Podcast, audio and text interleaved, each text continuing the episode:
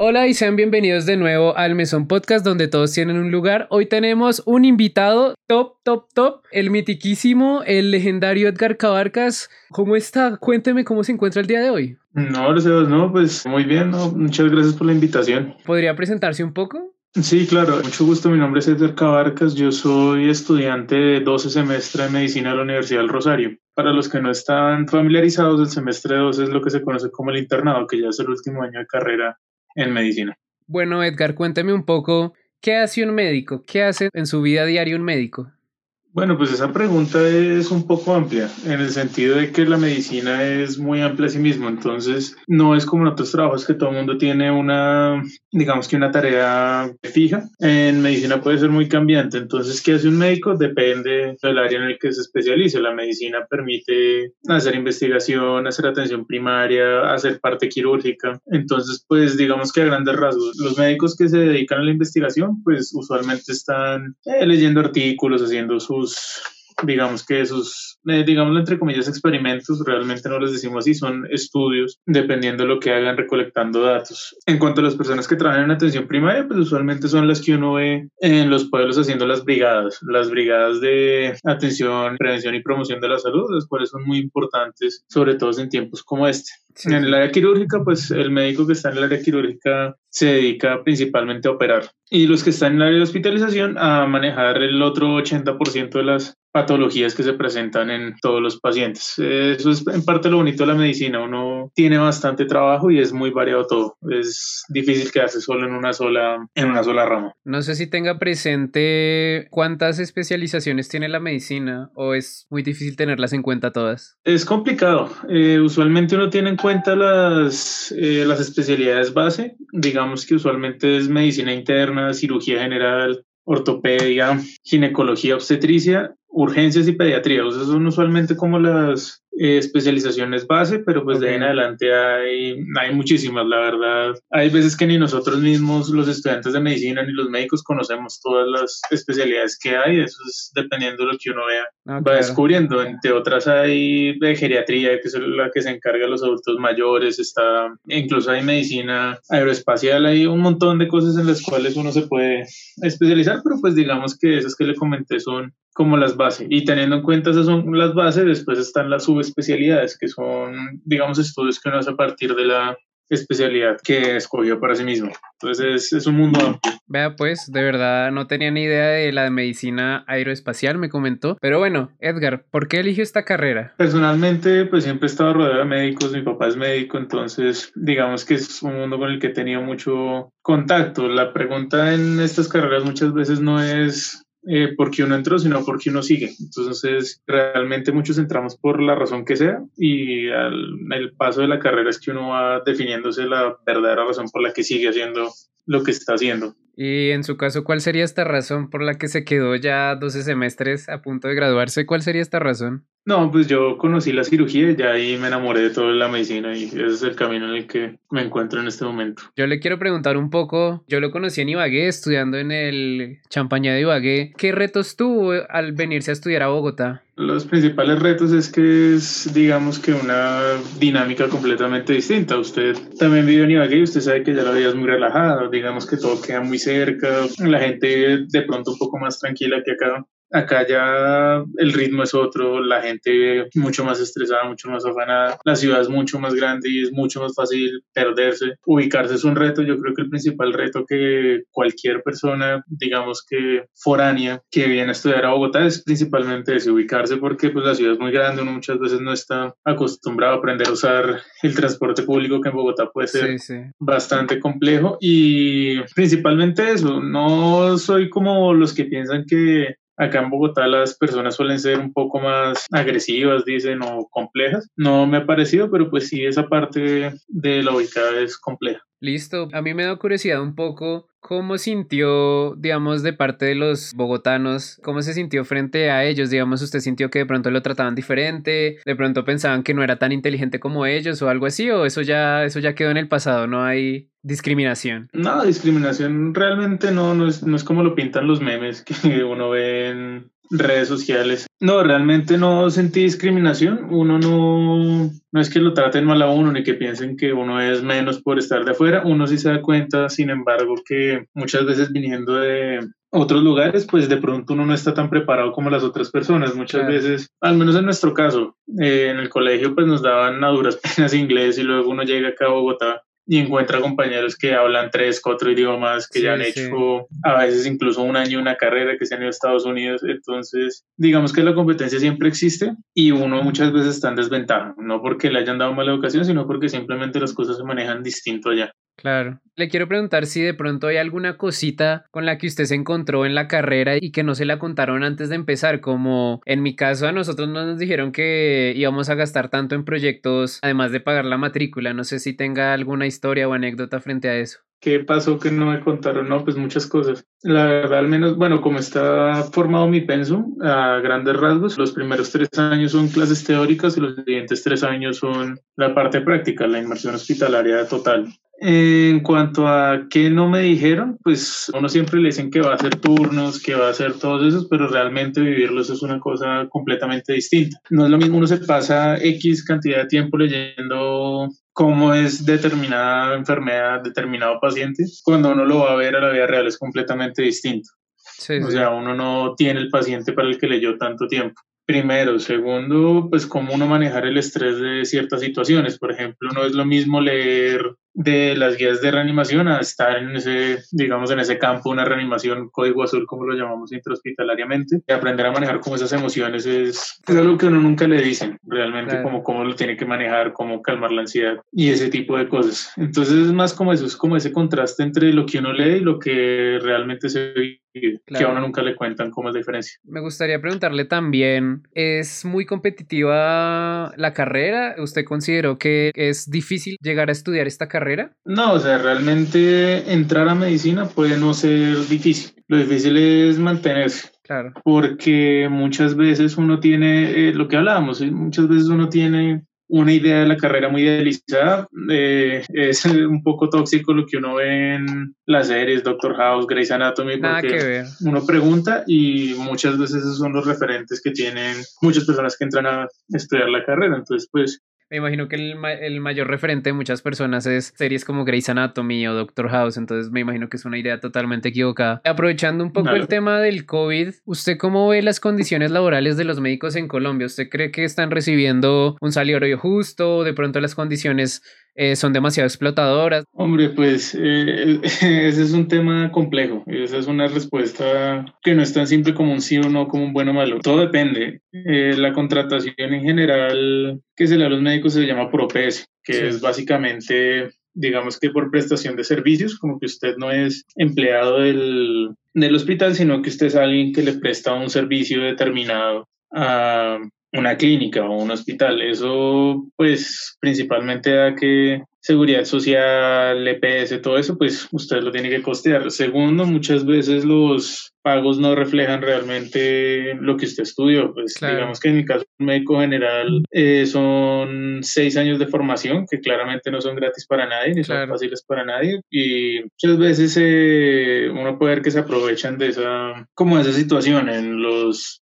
puestos que ofrecen. El rural, que es lo que algunas personas, dependiendo si les sale o no, pueden o no estar haciendo. A veces las condiciones son duras principalmente porque no hay los elementos necesarios para atender ciertas enfermedades y pues desafortunadamente el que carga con el peso legal, con la responsabilidad es uno. Claro. Entonces usualmente nunca dicen, no, es que el hospital no tenía tal cosa, sino, no, es que el médico no supo hacer. Entonces esas cosas sí son para revisar. Obviamente hay médicos que les va muy bien, que contratan con la Fundación Santa Fe o la Fundación Cardio Infantil, pues digamos que tienen un poco de mayor estabilidad, mejores sueldos, pero pues esa es, se podría decir que es la gran minoría, no refleja realmente lo que pasa a grandes, digamos que en lo global. Claro, digamos con el tema del COVID, a mí me parece un poquito frustrante el tema de que sí, claro, se dice los médicos son héroes y qué tales, pero tal vez no se refleje un poco como en su salario, ¿sí me entiendes? Como que le pueden decir a un médico como de verdad muchas gracias, ustedes son los héroes del país, pero a la final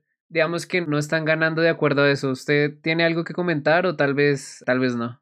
No, pues digamos que con eso los salarios Pues la medicina sí es mucho como lo dicen, es mucho vocación. Realmente si uno se mete a la carrera por querer plata, pues sí puede que lo logre, dependiendo de lo que se especialice. Es muy posible que lo logre, pero hay mucha gente que si entra con esa, digamos que con esa mentalidad de que me voy a volver rico siendo médico, la realidad es completamente otra. Las cosas no son así. Y muchas veces esa gente es la que no dura porque, pues, o sea, sin vocación, o sea, si uno no entra porque le gusta y espera solo ganar plata, muchas veces se va a desilusionar y no va a tener la paciencia para poder llegar a, pues, a eso que buscan. En cuanto a la situación especial del COVID-19, pues es una situación que nadie esperaba realmente. Es algo que nadie esperaba que apareciera, cuando apareció nadie esperaba que fuera a tener el impacto que tenía. En cuanto a los sueldos, pues digamos que el gobierno prometió ahí unos, unas ayudas, como unos bonos, que pues realmente este es el momento que al menos yo no conozco a nadie que le haya llegado, puede que haya alguien que sí, y que yo no tenga esa información, realmente hasta donde conozco no, no han habido esos bonos. Realmente con toda esa situación lo que uno prefiere como médico más que el pago es que la gente se cuide, realmente. Tener los bolsillos llenos, pero pues estar todos los días al borde de un colapso porque llegan y llegan pacientes, pues no,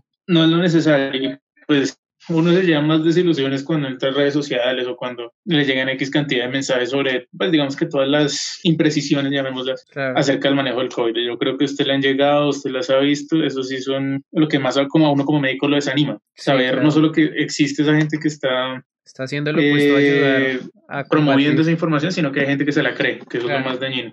Claro. Usted hablaba de que el médico tiene que tener vocación. ¿Usted cree que hay algún perfil como de un estudiante de colegio que se está graduando de 11 y que quiere estudiar medicina? ¿Usted cree que ese estudiante tiene que tener algún perfil para estudiar medicina, como de pronto no ser asquiento o de pronto medírsela a lo que sea?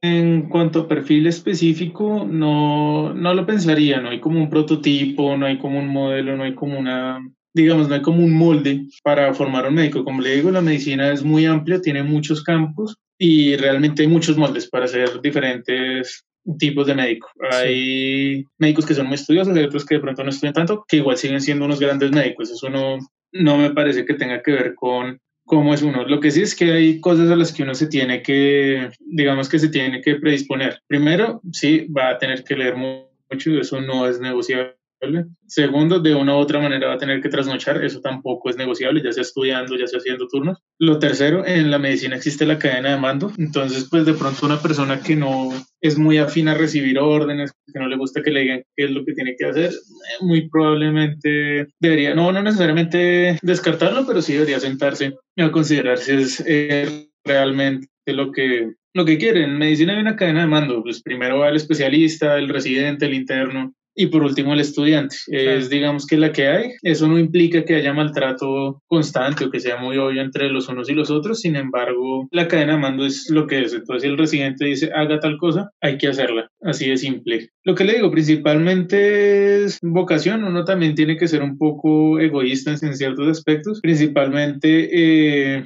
carrera pensando que ayudar al prójimo, ayudar al paciente, todas estas cosas, pero pues finalmente uno también tiene que pensar en uno. En esta pandemia lo que nos ha enseñado es que a veces hay que pensar en uno mismo primero antes que atender a un paciente y estas cosas. Lo mismo pensando en que pues uno no va a querer estar toda la vida haciendo turnos si usted no es una persona que sienta que se puede aguantar un turno, eh, lo mismo, si bien hay especializaciones de la medicina, campos en los cuales usted nunca va a tener que trasnochar, para ser médico sí o sí va a tener que hacer turnos, sí o sí se va a tener que aguantar la cadena de mando, sí o sí se va a tener que aguantar maltrato de algún tipo, sobre todo digamos que de los médicos más mayores, que son los que tienen como la tradición antigua de la medicina, la medicina solía ser muy así de maltrato, ya digamos que en las nuevas generaciones estamos intentando cambiar ese chip y esa mentalidad pero pues es algo que toma tiempo y hay que mentalizarse que ese tipo de cosas van a pasar.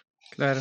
En un tema un poco más amable, yo le quiero preguntar qué es lo que más le gusta de ser médico, qué es lo que le da como el mayor gozo de su profesión. ¿Qué es lo que más me gusta de la medicina? Me gusta que es pues una ciencia exacta, o sea, realmente todo lo que vemos está fundamentado en estudios, digamos que todo lo que a uno le enseñan en la medicina usualmente no es carreta, usualmente uno lo ve en los pacientes, que a uno le enseñan que el corazón funciona de cierta manera y que cuando no funciona pasan ciertas cosas, luego uno va, mira al paciente con determinada alteración y efectivamente es lo que dicen los libros, si le, le pasaba tal cosa, efectivamente estaba mostrando unos signos y síntomas y realmente todo tiene explicación, no, no hay nada que pasa porque sí. Claro. En cuanto a lo gratificante, pues siempre uno se siente importante cuando ayuda en algún diagnóstico, cuando ayuda en alguna cirugía o en algún tratamiento. Aunque sea, o sea, pues parece chistoso, pero muchas veces el apoyo de los estudiantes, que digamos que son los más chiquitos en toda la carrera y los que usualmente no, pues no tienen tanto peso en el manejo y diagnóstico de los pacientes, pues porque son personal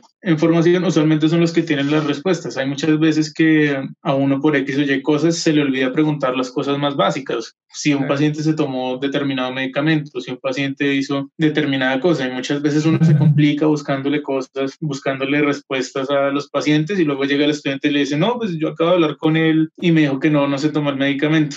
Entonces, pues esas son las cosas eh, satisfactorias, cuando uno siente que en serio está siendo productivo y que lo que uno está haciendo es de ayudar a alguien. Entonces, pues sí, al que le gusta dar pacientes es principalmente eso, como que poder ver que efectivamente lo que uno está haciendo no, no es carreta y que al final todo lo que uno estudió es en pro de ayudar a alguien más. Yo ahora quiero aprovechar un poco y preguntarle un, pues, sobre los memes de la medicina, ¿no? Todos conocemos estos dos memes. El primero es ¿qué semestre aprenden a escribir tan enredado? y el segundo es, yo me acuerdo, este meme era muy como del 2016, 2017, que uno veía siempre a los estudiantes de medicina llevar su bata. ¿De verdad les gusta llevar la bata todo el tiempo? Tal vez es cuestión del uniforme. Los memes de la medicina hay muchos, hay, hay, muchos, algunos más reales que otros, algunos sí aplican, otros no tanto. En cuanto a cuando uno aprende a escribir enredado, eh, yo personalmente tengo letra mala desde, desde el colegio, o sea, eso no, no es novedad, no, no me entrenaron en la caligrafía. En, en la facultad para eso. Eh, se ve cada vez menos, pues porque cada vez, sí, no, no, nunca me dieron clases en forma. Claro. Ve un poco cada vez menos porque ya digamos que dependemos más de sistemas eh, digitales claro.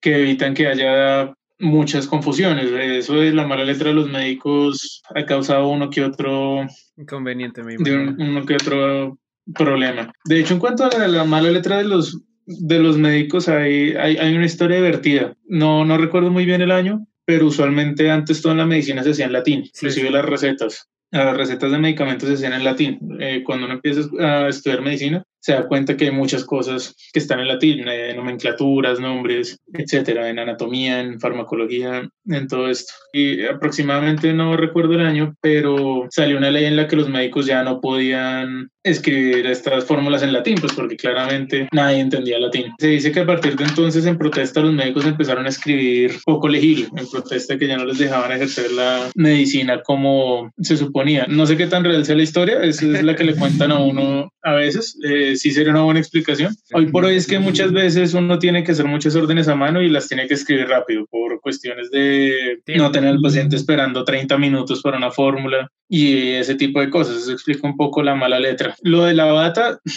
depende del escenario. Muchas veces eh, a uno le dicen, ay, pues que van hasta a comer con la bata y pues efectivamente uno va a comer con la bata porque va a comer y vuelve y tiene que claro, claro. seguir trabajando. No da el tiempo de uno quitársela, ir guardarla, ir a comer, volver. Muchas veces no, no da ese tiempo. Digamos que ahorita con la pandemia del COVID, eh, el uso de la bata es cada vez menos frecuente porque eso sirve de sitio de infección muy importante, entonces ya casi no se usa. Es muy poco lo que realmente se utiliza. Viene principalmente ahí, obviamente siempre hay gente que también le gusta que lo vean con la bata, eso es... Eh, sí, eso no tiene como, como cambiar. Sí, no, hay gente que sí definitivamente les gusta pues porque es un símbolo realmente de que esa persona estudia medicina. El orgullo, el orgullo de, de estudiar medicina. Por ejemplo, yo he pasado mucho tiempo en la Fundación Cardioinfantil. Eh, a diferencia de otros lugares, en la Fundación Cardioinfantil, bueno, hasta antes de toda la complicación de la pandemia, los que podían llevar bata eran los médicos, los demás, el otro personal no tenía, pues digamos, no, no era parte de su código. De los médicos si era estricto llevar la bata, pues precisamente por eso, porque era como un, un símbolo y era como, no un signo de autoridad, cada vez se habla menos de la relación, digamos, vertical entre médicos, enfermeras, personal asistencial, de que yo soy el médico y me hacen caso, ahora es todo un equipo. O sea, todos trabajamos en pro de, del paciente, no nadie manda, sino que cada quien hace las intervenciones donde le corresponden. Pero digamos que por cuestiones de tradición y por cuestiones de identificación, la bata se ha vuelto muy importante en la medicina. Entonces, a veces sí es por frío, a veces también uno está en la noche y le da mucho frío y lo único que se puede poner es la bata porque a veces nos regañan si nos ven con sacos por cuestiones de salubridad, de infecciones, pero pues digamos que esa a grandes rasgos sería la respuesta. A algunos sí pues les gusta, a otros sí hay